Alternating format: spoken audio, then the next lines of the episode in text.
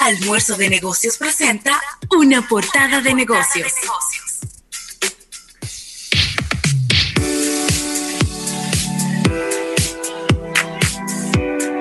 Bueno, y aquí estamos ya de regreso en este programa Almuerzo de Negocios, en esta portada de negocios. Y déjame saludar, ya como día de tacaño que no saludo a la gente.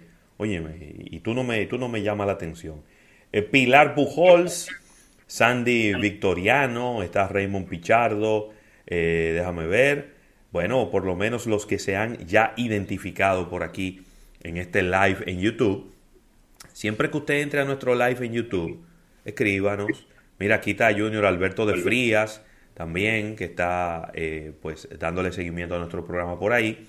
Gracias a todos los que nos siguen a través de nuestro live en YouTube y también a los que nos siguen a través de nuestra aplicación, a través de nuestro podcast y principalmente a todos los que nos siguen a través de Estudio 88.5. Y mira, esta noticia, Rafael, esto sí me ha gustado, me ha llamado mucho la atención, porque normalmente uno ve el, el crecimiento de los servicios de eh, delivery de comida y también eh, de mensajería uno ve ese crecimiento solo en dos ciudades, en Santo Domingo y en Santiago.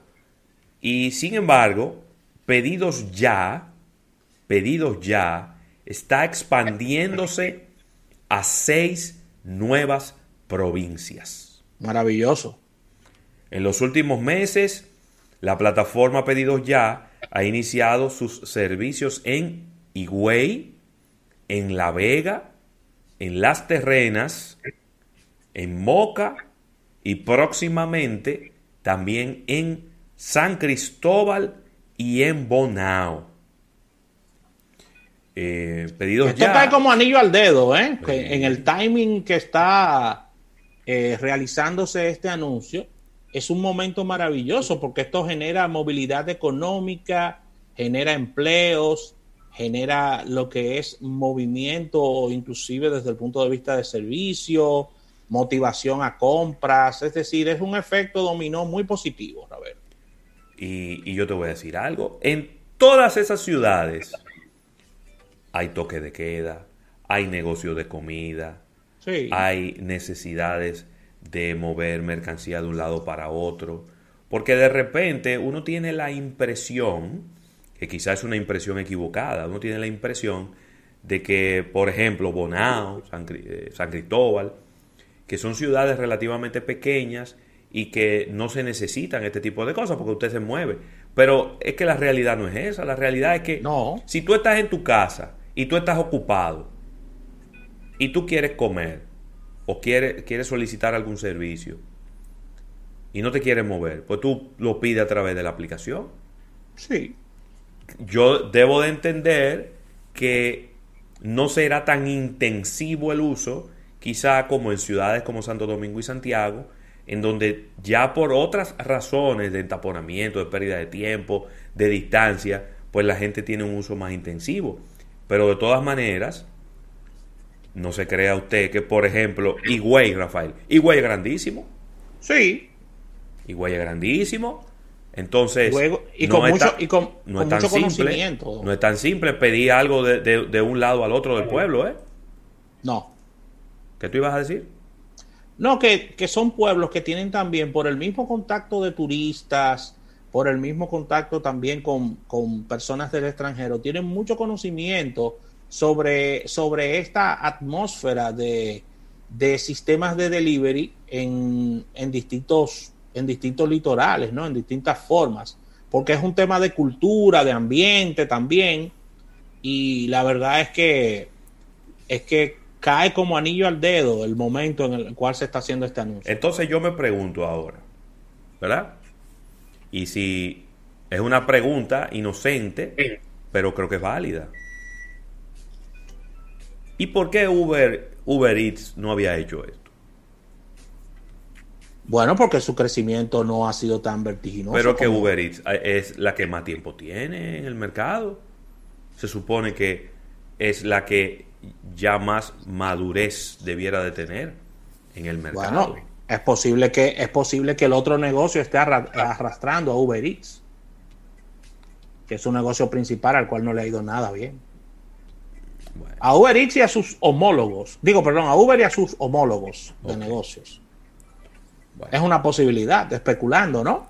Bueno, pero yo lo veo, yo lo veo, entiendo lo que tú me dices, pero lo veo diferente.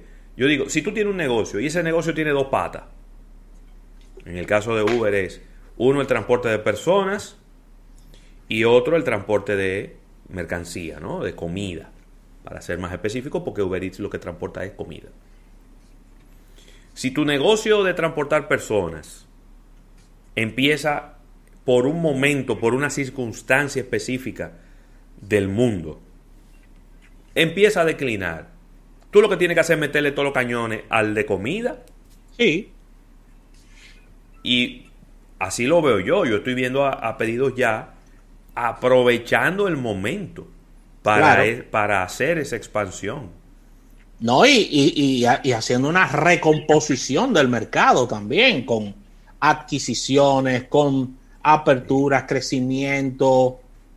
De verdad que... Eh, ellos, ellos dicen, Rafael, y disculpa la interrupción, sí. que son los líderes de delivery online en América Latina. Les creo. Entonces, interesante, interesante lo que, lo que estamos viendo, ¿no?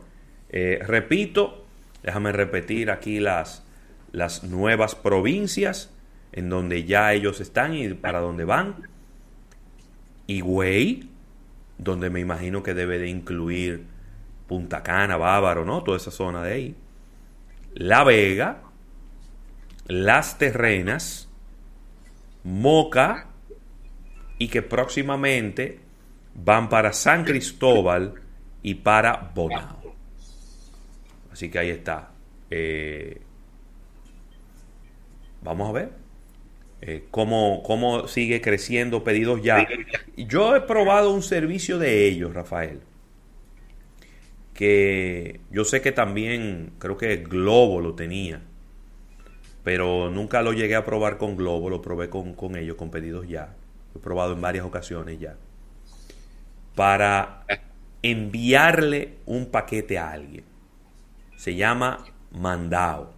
Así mismo se llama. Usted entra a la aplicación, se llama Mandao. Entonces, es muy intuitivo, es muy fácil de usar. Te entra, usted dice dónde, lo, dónde van a recoger el paquete y luego dónde lo van a llevar. Y estamos hablando de que al principio eran 45, 50 pesos que te cobraban por eso. Que es un precio irrisorio.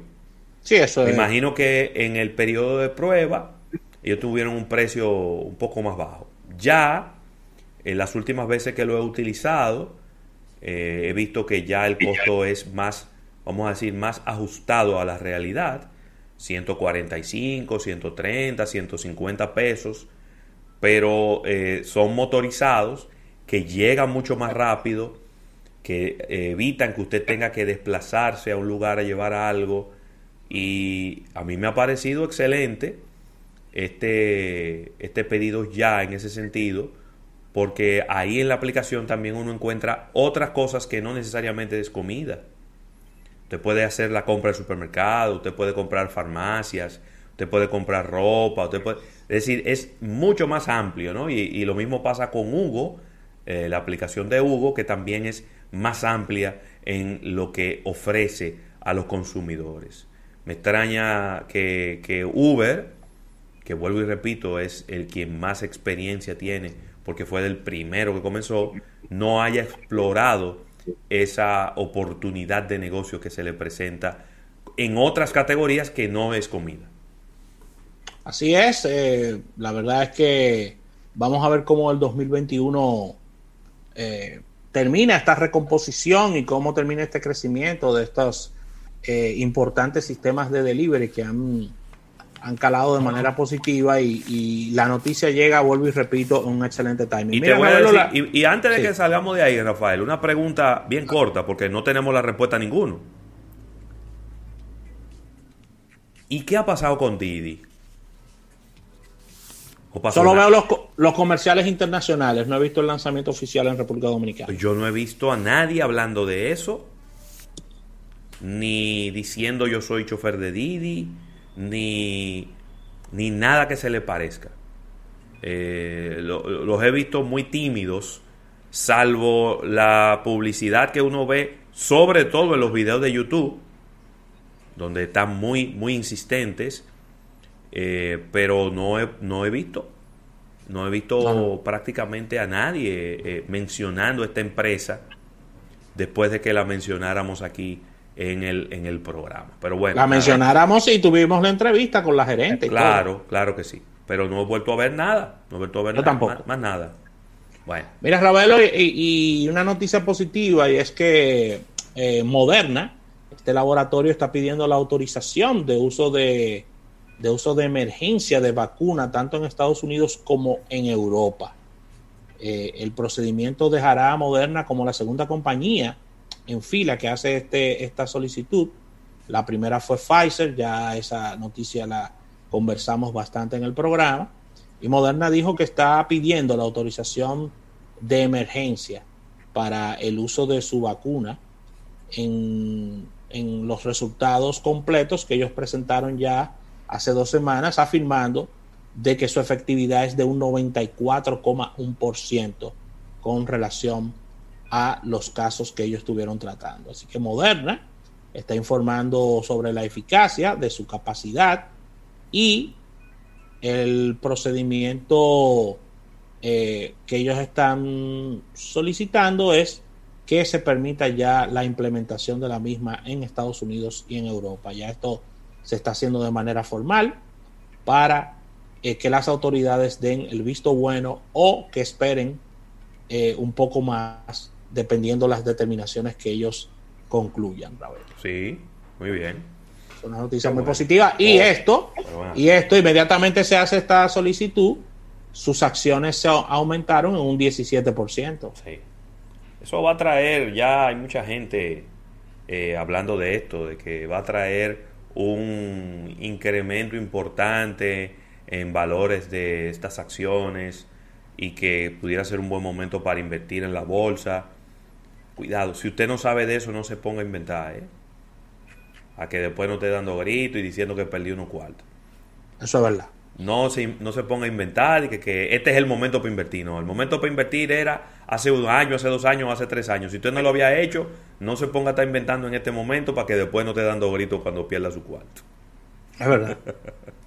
Así que luego de esta información vamos a un pequeño break comercial en esta portada de negocios y al retorno vamos a hacer conexión con Alfredo Nin. Vamos a hablar de esta autoferia popular. Vamos a hablar de Fórmula 1 porque se produjo un evento eh, importante, lamentable en este fin de semana. Así que vamos a estar tocando todos estos temas en Manejando los Negocios.